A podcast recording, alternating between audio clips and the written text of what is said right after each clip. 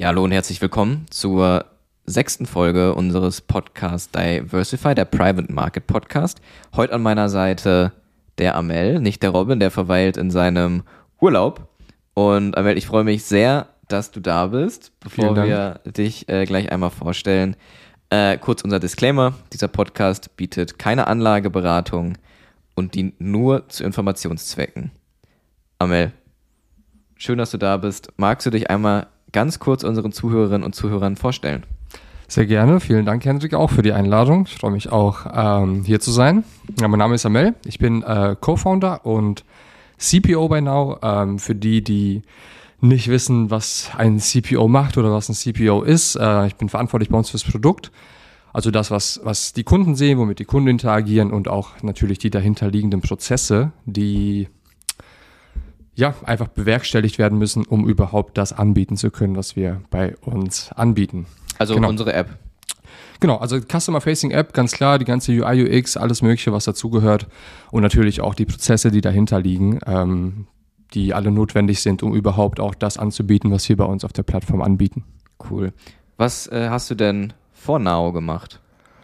Ähm, ich fange mal einfach beim, beim Studium an, vielleicht, einfach an dem Punkt. Äh, ich habe studiert in Bochum, habe dort den äh, Bachelor in BWL gemacht, habe dann während des Bachelors ein Praktikum bei einem Fintech in ähm, Köln gemacht. Das waren das erste Mal Berührungspunkte für mich mit einem Startup wo ich dann ja sehr schnell, äh, ich sag mal, Fuß gefasst habe, es sehr interessant fand, auch die, auch die Dynamiken, die da geherrscht haben. Und da war für mich auch relativ schnell klar, okay, Startup, Startups sind meine Welt, da, da fühle ich mich wohl, da möchte ich mich drin bewegen. Ähm, bin dann auch aus dem Praktikumsverhältnis heraus insgesamt dann doch sieben Jahre bei dem Fintech gewesen, habe dann nach dem Bachelor auch dort angefangen.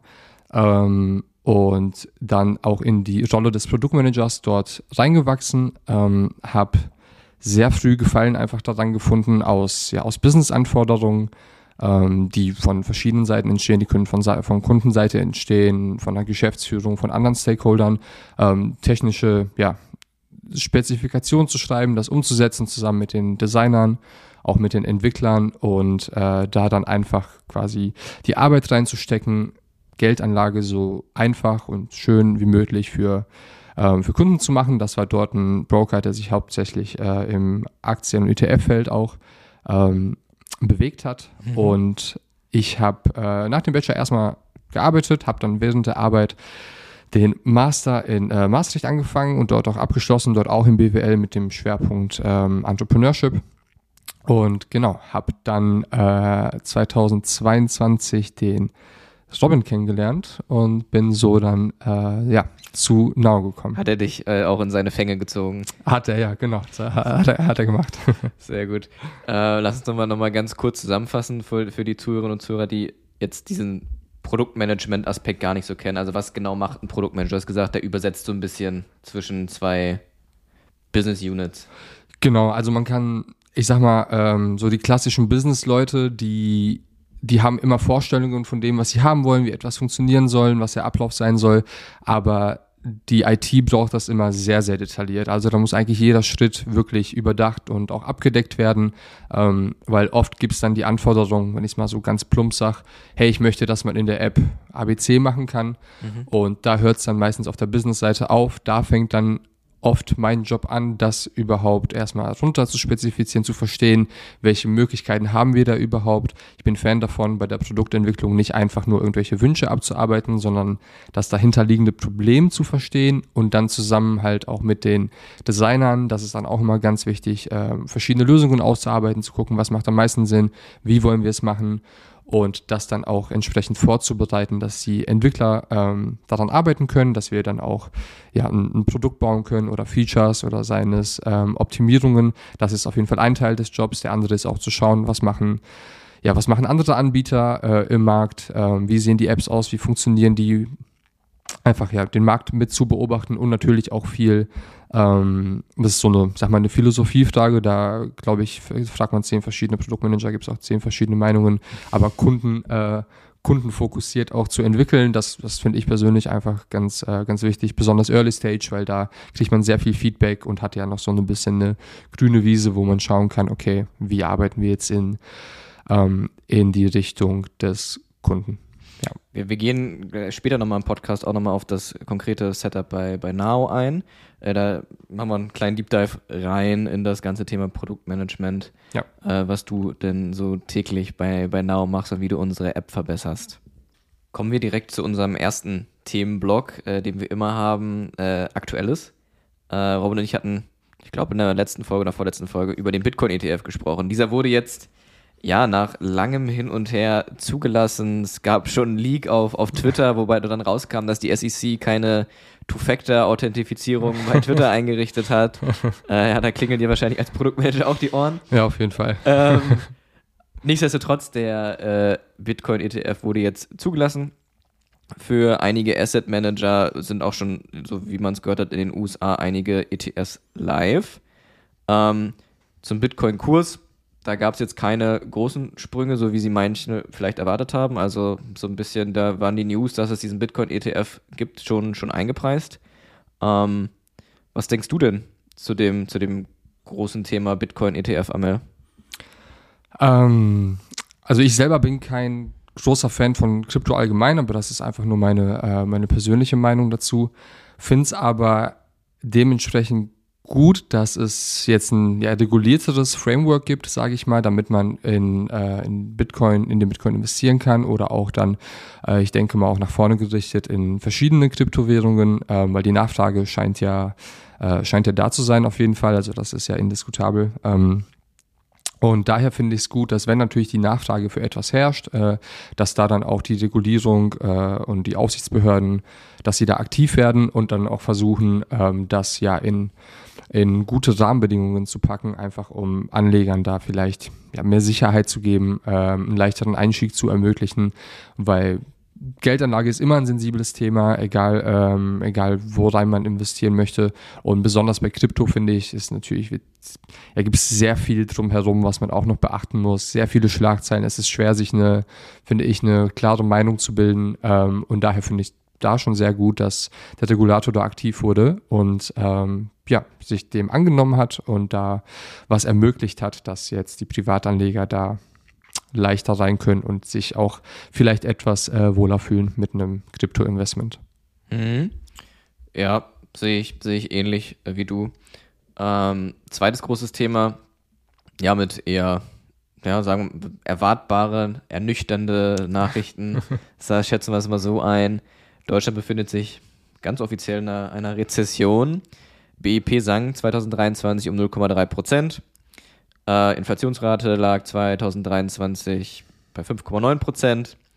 Ähm, auch im Vergleich mit anderen europäischen Staaten war sie tatsächlich dann relativ hoch. Ähm, die IFO erwartet ein Wirtschaftswachstum um 0,9 Prozent in 2024. Zumindest, ja, kein, keine Senkung des Wirtschaftswachstums. Wir werden sehen, ob es auch so eintrifft. Also so ein bisschen, wie sich jetzt ja die, die Unterhaltung auch mit Robin hinsichtlich des Marktumfelds so aufgebaut haben jetzt im Podcast, dürfen wir weiterhin gespannt sein auf die Inflations- und Zinsentwicklung im neuen Jahr. Ähm, wie siehst du das?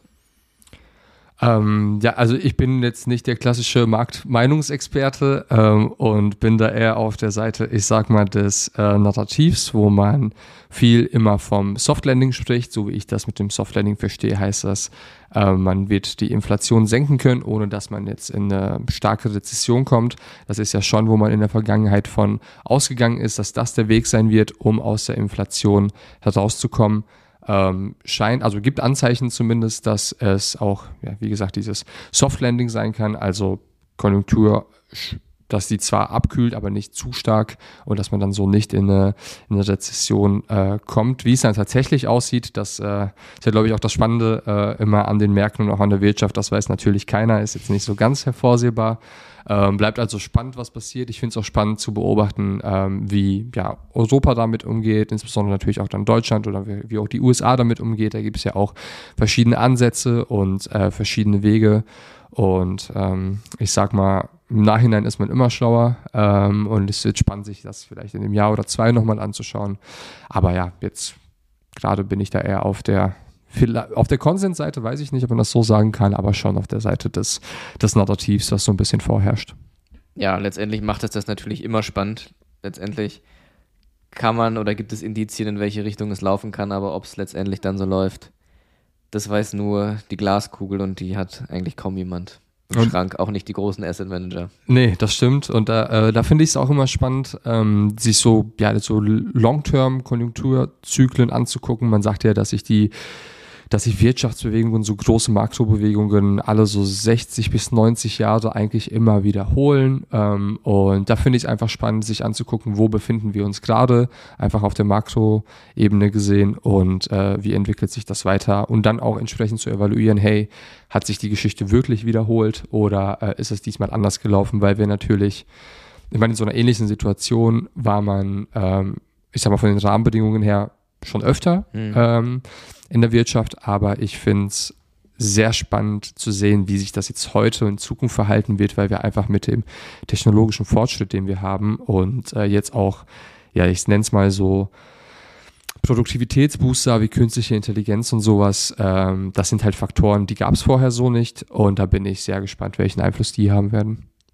Das finde ich schon eine überragende Überleitung äh, zu unserem Sehr nächsten gut. Themen, zu unserem nächsten Themenblock. Und zwar äh, haben Robin und ich ja auch in der letzten Woche ganz konkret so ein bisschen über unser Portfolio gesprochen, beziehungsweise Robin hat ja einen guten Einblick äh, geliefert. Äh, ja, für alle, die tatsächlich äh, noch nicht äh, gehört haben, gerne mal unsere, unsere letzte Folge äh, reinhören. Äh, da spricht Robin über seine, seine die, die Allokation seines Portfolios. Wie sieht es denn bei dir aus? Wie mein Portfolio. Wie dein Portfolio aussieht? Ähm, also erstmal ganz klassisch auch gestreut über gängige ETFs. Da, äh, da habe ich da in die Richtung erstmal nichts Spannendes. Habe natürlich ein paar Einzelaktien, die ich selber äh, sehr interessant finde, einfach aus, ähm, aus persönlicher Sicht. Bin jetzt aber auch kein Aktienanalyst, also ist dann schon eher eine einfach ein, aber ich es persönlich interessant finde, diese Unternehmen und auch was sie tun. Ähm, und habe dadurch, dass wir jetzt auch bei Now Zugang beispielsweise zu Private Equity geschafft haben, auch dann ähm, von ETFs natürlich einen Teil in dann auch den Private Equity Fund umgeschichtet. Finde es super spannend, diese Anlageklasse.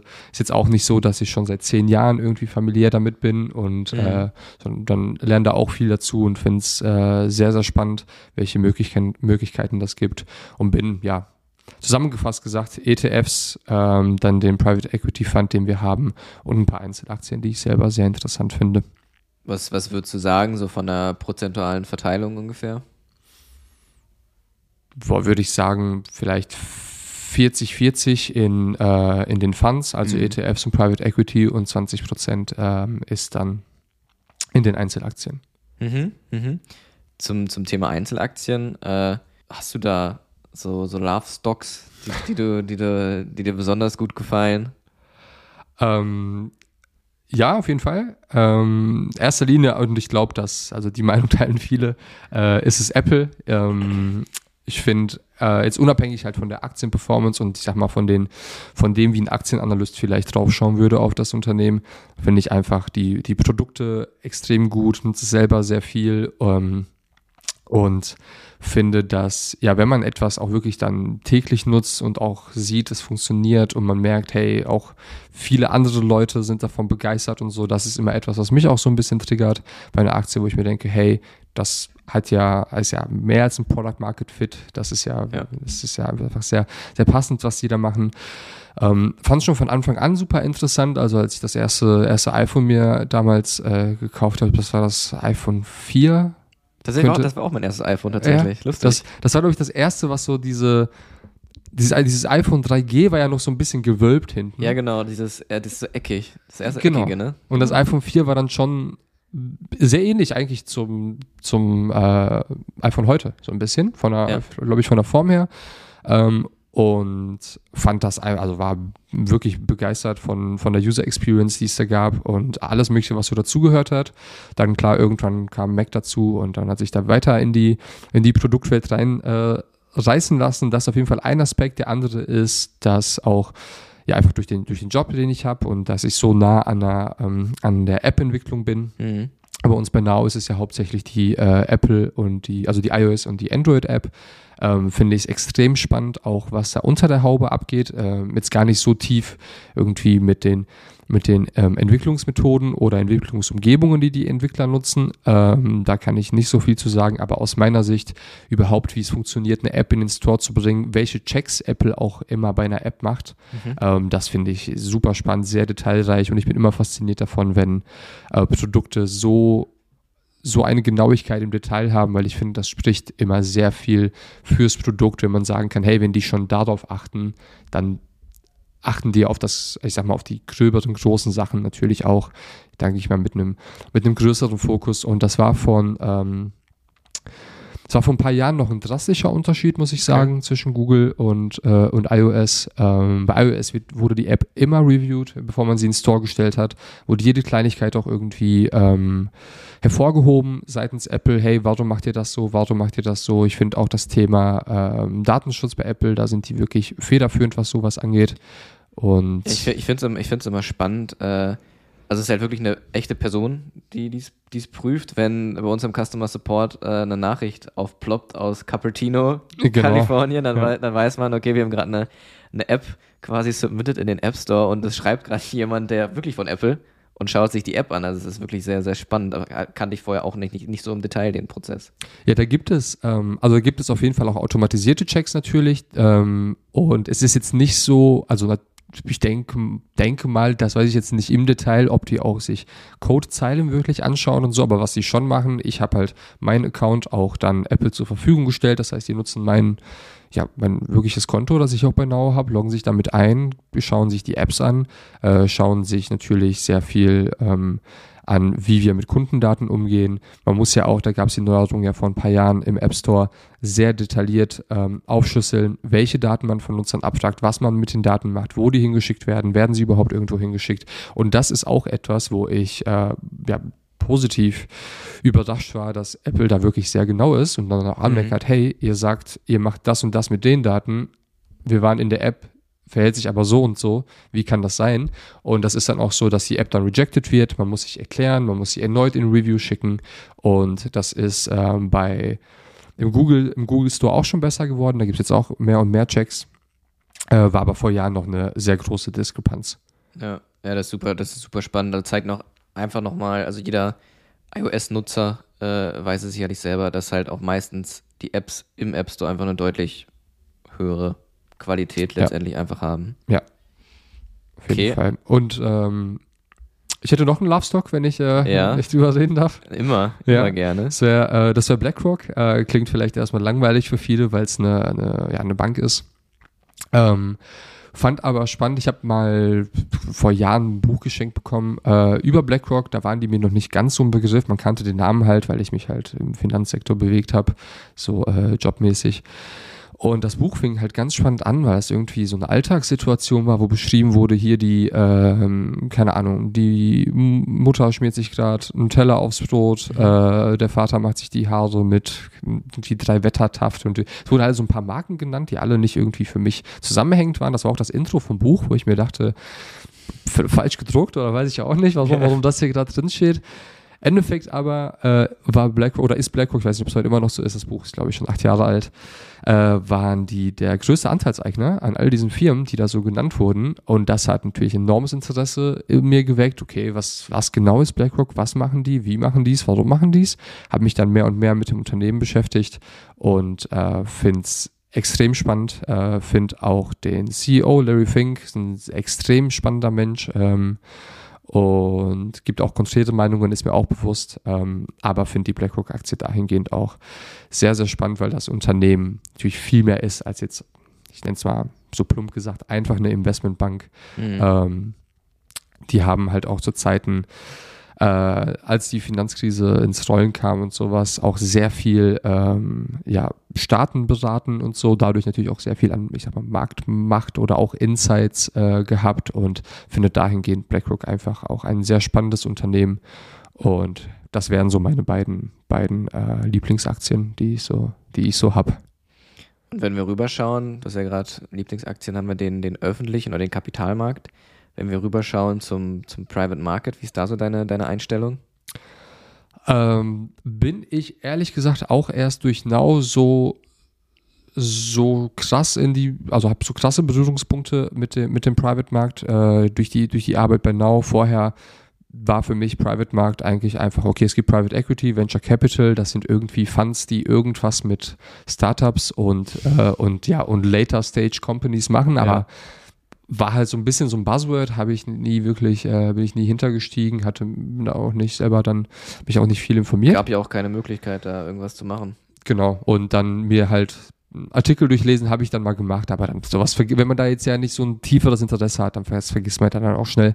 Und äh, steckt natürlich viel, viel mehr hinter als das, was ich gerade nur gesagt habe. Gibt ja auch andere äh, Anlageklassen, Private Markets, sowas wie Private Debt, was ja dann konträr zu Private Equity ist, wo man ja Eigenkapital zur Verfügung stellt. Bei Private Debt stellt man ja Fremdkapital zur Verfügung. Äh, Infrastruktur finde ich extrem spannend. Also es war mir gar nicht bewusst, was es da überhaupt für Möglichkeiten gibt, in was für oder auf was für Ebenen von Infrastruktur man ähm, investieren kann. Angefangen mit den Straßen, die wir täglich nutzen, um zur Arbeit zu kommen, zum Sport zu gehen, zu Freunden zu kommen, alles Mögliche. Ähm, oder auch irgendwelche Breitbandnetze, damit die, damit die Internetnutzung, so wie wir sie haben, ermöglicht wird. Und da gibt es noch deutlich mehr ähm, Sachen, die zur Infrastruktur dazugehören. Und ich persönlich finde da einfach spannend, dass ähm, ich, ich habe mich einfach sehr lange auf den Kapitalmarkt konzentriert und dachte, ja. okay, das ist das und da drin bewegst du dich. Und auf einmal wird es so eine Tür geöffnet und da ist eine ganz andere Welt auf einmal mit, ähm, mit diesen ganzen Anlageklassen, die man sonst so, weil ich selber auch einfach Interesse auch an Investmentbanking und sowas habe, äh, die man immer mal wieder gehört hat, aber mhm. man sich dachte, okay, das ist irgendwie super elitär, super komplex und äh, undurchschaubar, was es nicht ist, ähm, sobald man da ein bisschen äh, Arbeit in die Transparenz reincheckt und finde äh, find Private Market extrem spannend. Deswegen habe ich ja dann auch umgeschichtet, äh, ein bisschen von den ETFs auch zum Private Equity Fund und werde natürlich auch bei den nächsten Produkten, die wir bei uns auf, ähm, auf die Plattform packen werden, da auch äh, den ein oder anderen Prozent meines ETFs aufgeben oder meine ETFs aufgeben und äh, Richtung Private Market shiften. Ja, ich, ich, kann dir da nur zustimmen. Ich finde es auch enorm spannend. Bei mir war es ja ähnlich, äh, als ich bei Now angefangen habe, auch quasi mit das erste Mal so richtig, richtig reingetaucht. Klar hat man vorher immer mal was davon gehört, aber was ich gerade für noch meinte, es war halt einfach nicht verfügbar. Ähm, zum, zum Thema Infrastruktur äh, hatte Robin tatsächlich letzte Woche einen Deep Dive gegeben, also für alle Zuhörerinnen und Zuhörer, die nochmal genauer in das Thema Infrastrukturinvestments äh, reinhören möchten empfehle ich auch nochmal gern äh, in die letzte Folge äh, reinzuhören. Könnt auch gerne die Sprungmarken nutzen, die haben wir überall, Spotify, sei es auf YouTube. Ähm, und könnt direkt zu dem Kapitel springen, um das es geht. Spannend, ja. Lass uns äh, auch springen, und zwar zum nächsten Themenblock.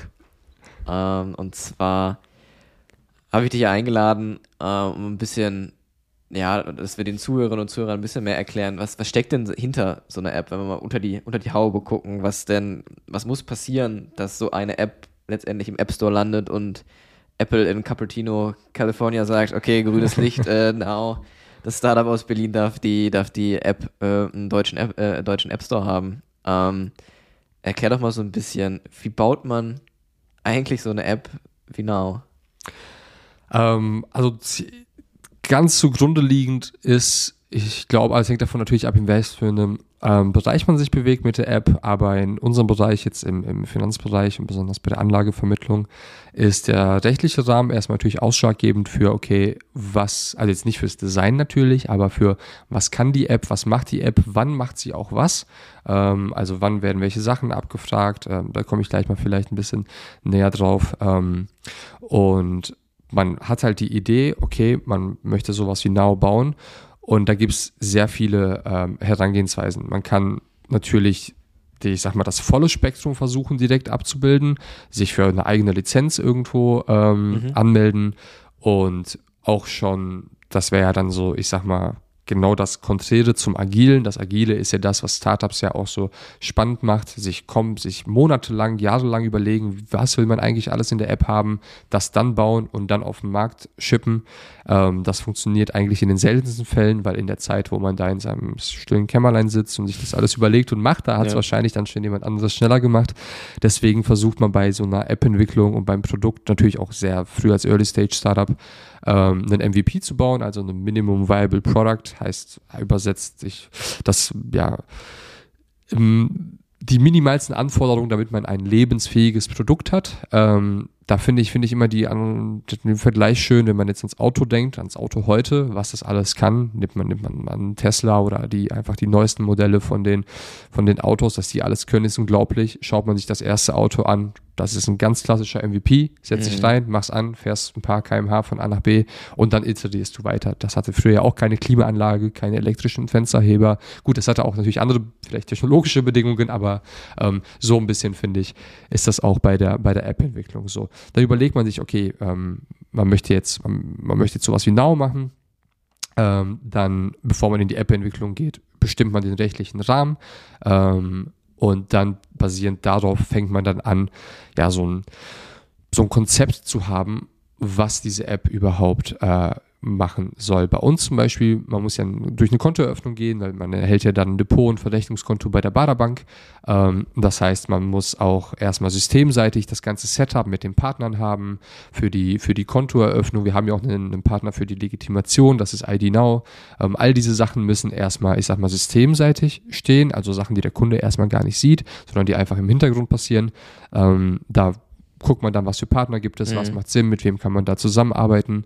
Ähm, und das ist so die, die eine Seite, so die ganze Backend-Arbeit. Also Backend fasst sich immer so ein bisschen zusammen, bildet die Business-Logik äh, des, des, des, des Unternehmens ab und dessen, was der Kunde da tut und was für ein Service das Unternehmen bringen möchte. Und die äh, Frontend-Arbeit ist dann das, was der Kunde sieht, also User Interface, User Experience. Ähm, das sind alles Sachen, die im Frontend liegen. Das ist alles natürlich auch zusammenhängend. Das kann man jetzt nicht so sagen. Also viele haben bestimmt immer mal auch das Wort API gehört. Genau das ist, wo dann auch die API dazukommt, wo das Frontend quasi das Backend anspricht. Das ist schon alles zusammenhängend und nicht äh, irgendwie isoliert voneinander, sodass man sagen kann, ja, das Frontend kann machen, was es möchte, überhaupt nicht. Beide sind abhängig voneinander, beide müssen auch wissen. Ähm, das ist auch meistens dann, ist das ein Entwicklerteam, das aus Frontend und Backend-Leuten besteht. Mhm. Äh, dann nur einmal Vollständigkeit selber. Frontend umfasst in erster Linie ganz grob gesagt alles, also die Apps, aber auch die Webseite, aber auch eine App auf dem Mac oder eine App auf dem Windows-PC. Ähm, in unserem Fall sind es dann erstmal die beiden Apps. Ähm, und dann ja, geht man, geht man ans Design, überlegt sich so ein. Ganz kurz, ganz kurz ja. nochmal zur, zur, äh, zur Erklärung, also was, was mir immer ganz gut hilft, Frontend, Backend, also damit es funktioniert. Also du trägst was ein in der App, das ist im Frontend, damit es bei uns ja. dann in der Datenbank erscheint, muss es ans Backend angebunden sein und damit es in der Datenbank gespeichert wird, brauchst du ein Backend. So würde ich es, glaube ich, äh, immer, immer ganz gut zusammenfassen. Das erklärt so ein bisschen die beiden äh, Arbeitsbereiche. Ja, ich kann, ganz kurz ein Beispiel, äh, was ich auch dazu geben kann. Ähm, beispielsweise bei uns kann man ja auch in Aktienanleihen ähm, investieren. So, das heißt, im Frontend sucht der Kunde sich die Aktienanleihe aus, das Produkt aber liegt bei uns in der Datenbank. Das wurde im, in der Datenbank aufgesetzt, über das Backend quasi. Kunde sucht sich das aus, sucht sich äh, einen Investmentbetrag aus, das passiert alles im Interface, mhm. drückt dann auf Investieren und dann wird quasi die ganzen Parameter, die der Kunde da angegeben hat, werden ans Backend geschickt. Das Backend verarbeitet die, validiert natürlich erstmal, geht das überhaupt, ähm, verarbeitet diese ganzen Parameter und beispielsweise jetzt bei den Single-Aktienanleihen, die wir haben, die sind ja von der Unicredit emittiert ähm, und wir kaufen, also wir schicken die Order an die Baderbank. In dem Moment dann ähm, ist das genau das, was das Backend handelt. Das Frontend weiß davon auch gar nichts, das interessiert das Frontend auch nicht. Das Frontend will einfach nur sagen, hey, das hier möchte der Kunde mhm. und das Backend führt das dann alles aus, kommuniziert mit den verschiedenen Systemen und ähm, wenn das dann auch alles im Depot eingebucht ist, das ist auch alles Backend-Logik. Mhm. Das Frontend holt sich das dann quasi vom Backend. Das Backend sagt, ganz, ganz grob gesagt, sagt, hey, ähm, der Hendrik hat jetzt die Apple-Aktienanleihe in, in seinem Depot und das Frontend ist darauf vorbereitet, so etwas auch anzeigen zu können. Genau. Mhm, du hast ja gerade auch äh, schon angesprochen, äh, da unser Custody-Partner, also unsere Partnerbank auf Deutsch ja. gesprochen, ist die Baderbank. Und ja. um das Ganze, so ein ganzes Projekt hinsichtlich äh, Now oder halt einfach was zur App dazugehört, braucht man ja verschiedene, verschiedene Partner auch. Kannst du da ein bisschen näher drauf eingehen? Ähm, ja, also das ist auf jeden Fall von App zu App unterschiedlich. Äh, ich bleibe mal bei Fintechs, ist auch von Fintech zu Fintech unterschiedlich, je nachdem, was man, was man da gerade ähm, anbietet. Ähm, wir als Anlagevermittler haben halt die Baderbank, die äh, quasi unsere Orders entgegennimmt, die auch die depotführende Bank für die Kunden ist. Also unsere Kunden erhalten ja auch einen, einen separaten Zugang zur Baderbank. Ähm, und wir sind quasi das Interface, das das alles ermöglicht und haben auch äh, andere Partner, zum Beispiel zur Legitimation oder auch, wir müssen auch, da wir ähm, unter einem Haftungsdach arbeiten, was auch ein Partner von uns ist, äh, müssen wir auch Geldwäsche-Checks machen, Sanctions-Checks, PEP-Checks, also das sind alles, ähm, alles einfach nur ja, Überprüfungen, die man der Kunden machen muss, ob die überhaupt ein Konto, ähm, Konto aufmachen dürfen in dem Moment. Und ähm, man könnte sich auch überlegen, andere Zahlungsdienstleister als Partner zu nehmen, um jetzt andere Zahlungsmöglichkeiten anzubieten. Beispielsweise Kursversorgung auf der Plattform, die äh, passiert auch wieder über einen anderen Partner und nicht von einem von den ähm, gerade genannten. Aber das ist auch wieder produktabhängig, also nicht App-produktabhängig, sondern mhm. Investment-produktabhängig bei uns, von wem man sich da was holt.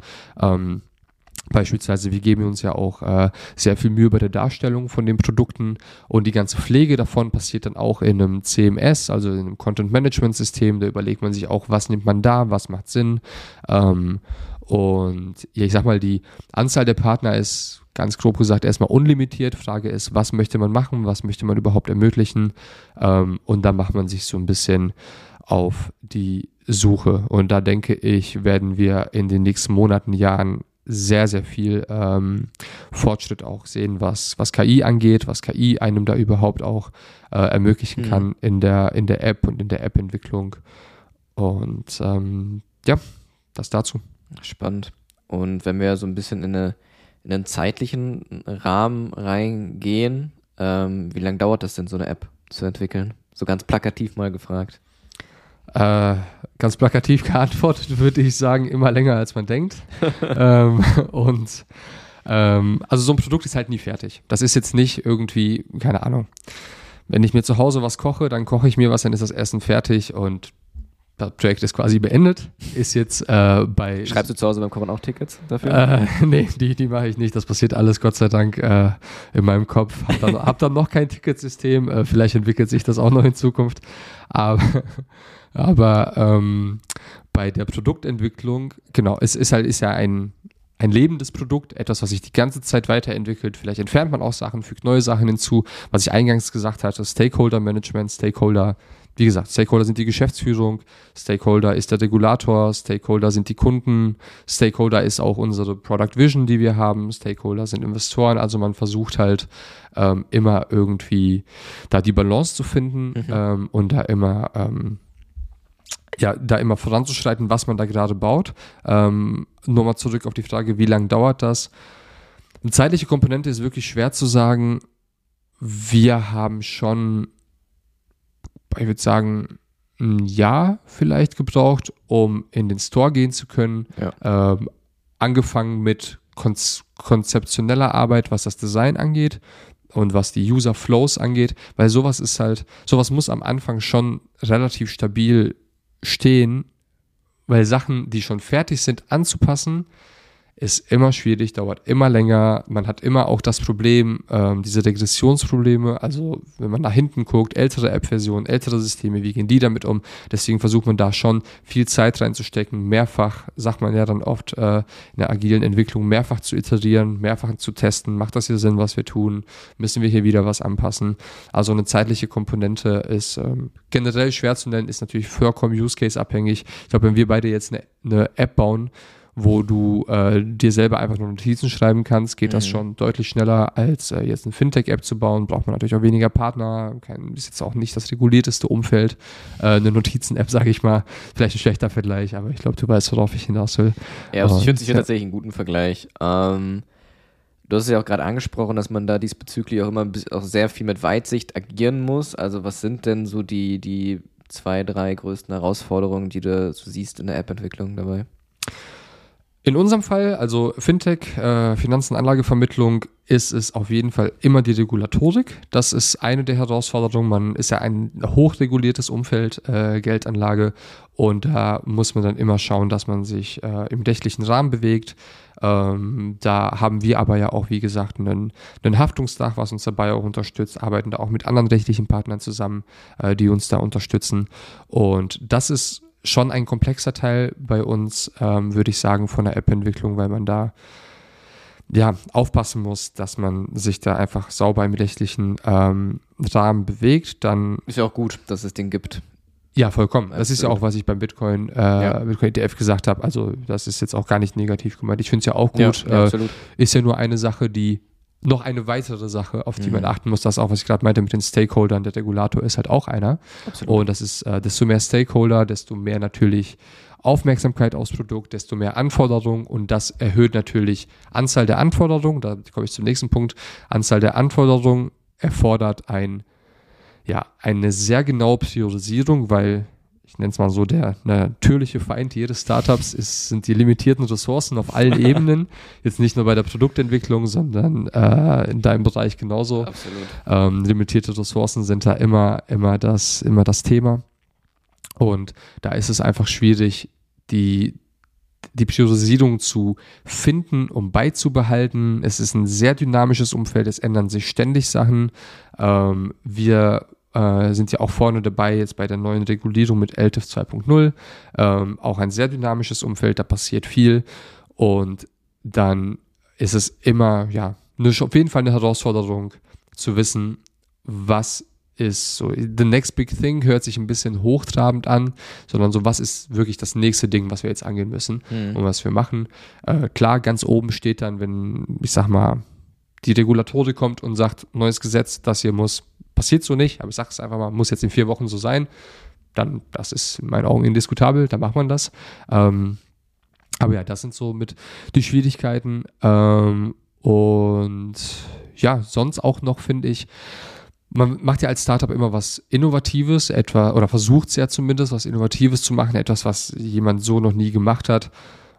Und das ist auch immer natürlich eine Herausforderung, so eine komplett grüne Wiese, wo man sich ja als Startup erstmal finden muss, wie, wie, wie machen wir das jetzt, weil du dir das nicht, ich sag mal, abgucken kannst so wirklich, sondern dir schon selber überlegen musst, wie mache ich das. Und ja, es sind alles äh, sehr spannende Herausforderungen, die ja auch in meinen Augen die Charakteristik eines Startups äh, sehr interessant machen und warum ich ja auch so Gefallen dran gefunden habe. Ja, absolut. Sehe ich natürlich auch in, in, meinem Bereich, die, also über sehr viele Überschneidungspunkte, was, was du jetzt gerade gesagt hast. Und äh, als abschließende Frage äh, zu dem ganzen Thema, was sind denn so, wenn du sagst, okay, das ist mein größtes Learning oder was würde ich jungen Produktmanagern sagen? Äh, was, was, was, was würdest du da, was würdest du da nennen? ähm, so früh wie möglich so viel Flexibilität an den Tag legen, eigentlich ähm, wie es geht. Bes besonders desto jünger die Firma ist und desto ja, desto mehr Early Stage auch das Produkt ist, an dem man arbeitet, ist Flexibilität eigentlich das, das A und O und auch wirklich so, ich sag mal, radikale Priorisierung. Ähm, da muss man als, als Produktmensch auch, ähm, egal auf welcher Ebene, auch immer natürlich für die Roadmap so ein bisschen einstehen, weil es ist natürlich einfach, wenn die Geschäftsführung kommt und sagt, Prio 1 ist jetzt 4 und Prio 3 wird jetzt 1 ähm, das einfach so hinzunehmen und zu machen, das führt zu extrem viel Chaos, auch dann bei den Entwicklern und das führt mhm. dann auch wieder zu, zu Frust und das führt dann auch wieder zu, alles wird immer ein bisschen langsamer. Das heißt, ich finde, Flexibilität behalten, sehr viele Warum-Fragen stellen, ist so, ein so ein Learning, ähm, weil wenn jetzt jemand kommt und sagt, ich möchte das in der App, meistens liegt dahinter ja ein Problem, das gelöst werden muss. Und das finde ich, ist so eine Sache, die, die kam bei mir mit der Erfahrung immer mehr dahin zu gehen, nicht einfach punktuell Sachen abzuarbeiten, sondern mehr abzufragen, was ist das Problem, das wir lösen wollen, weil meistens ist es auch gar nicht von Anfang an auch klar, was das Problem überhaupt ist, ähm, sondern es ist nur so an der Oberfläche ein bisschen angekratzt und dann geht es schon immer tiefer, immer tiefer, immer tiefer. Dann versteht man, ah, okay, und das können wir aber jetzt, das und viel mehr Probleme können wir jetzt lösen, indem wir das und das tun. Ich würde sagen, das, allgemein die Flexibilität ähm, und damit einhergeht die absolute Akzeptanz, dass jeden Tag alles anders sein kann. Das, äh, ja, also es ja. hat äh, mich am Anfang auf jeden Fall war das schwierig für mich, weil ja. du stellst dich auf Sachen ja. ein, kommst Klar. zur Arbeit, hast zwei Monate an etwas gearbeitet und ähm, dann ist alles wirklich komplett anders.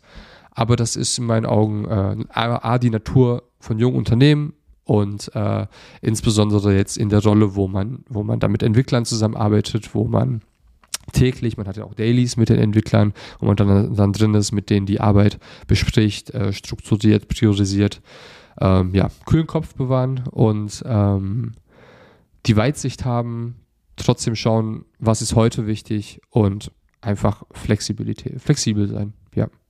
Das würde ich sagen, sind die, ähm, genau, die größten Learnings. Ein, sorry, einen Punkt äh, hätte ich noch und immer wieder zurückkommen und hinterfragen, ist das hier richtig, wie wir es tun? Status quo hinterfragen. Da ja. finde ich auch immer den Vergleich ganz schön mit, ähm, mit äh, Flugzeugen. Wenn die nämlich äh, losfliegen, die wissen wohin und die haben auch eine vorgegebene Route.